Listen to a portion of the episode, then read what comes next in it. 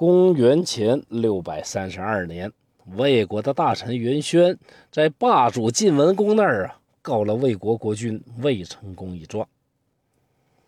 哎，这魏成功这霸主啊，还真的很有霸主的这个样子啊！真的呢，就开设了法庭，对这个案件呢进行了公开审理。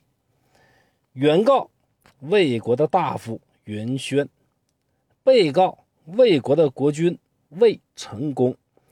诉讼的内容呢是追究魏成功乱杀功臣的罪行。由于被告是国君嘛，不便于出庭应诉，于是魏成功派了三个人代理这桩官司。三个人分别是宁武子，受魏成功全权委托，啊，成为代理人；甄庄子是魏成功的法律顾问；世荣作为律师，负责具体的传递各类文书啊，以及答辩。原告方袁轩呢，则亲自起诉，亲自出庭答辩。这个是有史以来第一桩臣告君的刑事案，也是晋国的晋文公重耳担任霸主以后处理的第一桩联盟诸侯内部的事务，所以他高度重视此案，多次亲自过问。经过一番审理，原告袁轩胜诉，被告魏成功败诉。特别法庭啊，判决如下：第一，判决律师释荣死刑立即执行；二，判处法律顾问甄庄子月刑啊，就是砍脚丫子啊，立即执行；三，当事人宁武子因为对魏国国君的忠贞不渝，且在此案中没有任何过错，捉无罪释放。毕竟宁武子是谁呀？那是孔子都非常敬重的人。晋文公这个时候当然呢也是非常的欣赏。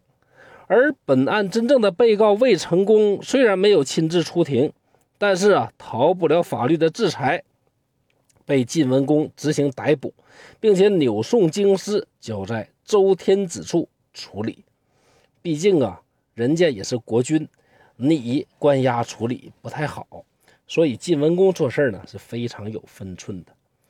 这回法庭辩论这道论述题，魏成功啊又给做错了。魏成功被关在了天子的大牢里。晋文公这个时候在想这一年发生的事儿，这魏成功啊确实是非常讨厌，不是什么好东西。晋文公就准备。让医官用毒酒去镇死他，但一直伴随在国君身边的宁武子啊，事先得到了情报，就买通了医官，让他把毒酒的剂量调低，使得魏成功是侥幸不死，像不像乌克兰那个前总统啊？由于魏成功和鲁国关系不错，鲁西公出面贿赂了天子和晋文公。魏成功啊，终于结束了两年的牢狱生活，获得了自由。可这个时候啊，袁轩已经另立了公子瑕为国君。魏成功想回国上位，就必须干掉公子瑕。魏成功呢，还是有相当的实力的。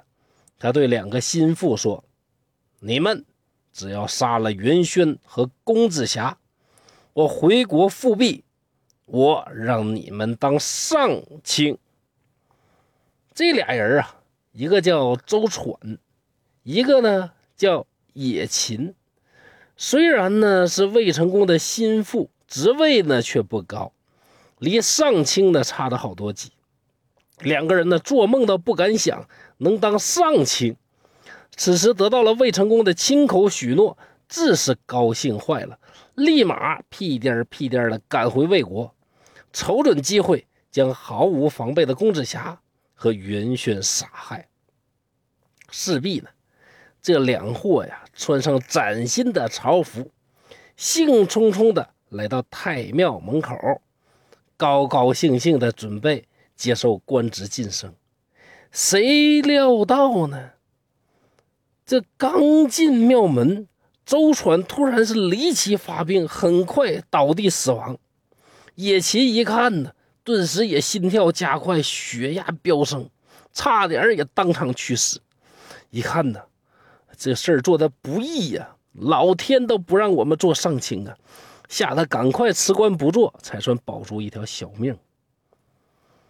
至此，魏成功经历了一次逃亡，一次入狱，一次暗杀，居然在霸主晋文公都不喜欢的情况下，大难不死，复辟成功。不愧是春秋时期呀，生命力最顽强的国君，打不死的小强。有如此经历的魏成功啊，终于擦亮了眼睛，选择坚定不移的跟着晋国老大混。而他后来的国君呢，也继承了这种势大的政策。魏国强呢，就跟着魏国。当然了，这个魏呢，是赵魏韩的魏。秦国强的时候呢，这小魏国呢就跟着秦国，最终魏国享国八百三十八年。要知道啊，煌煌大周也才不过七百九十年。不知道啊，这个故事会不会给我国身边的韩国、越南、菲律宾等国呀带来一些启发？好，关于不死小强未成功的故事呢，就到这儿了。刘侃山在沈阳，感谢大家的收听，祝大家生活愉快。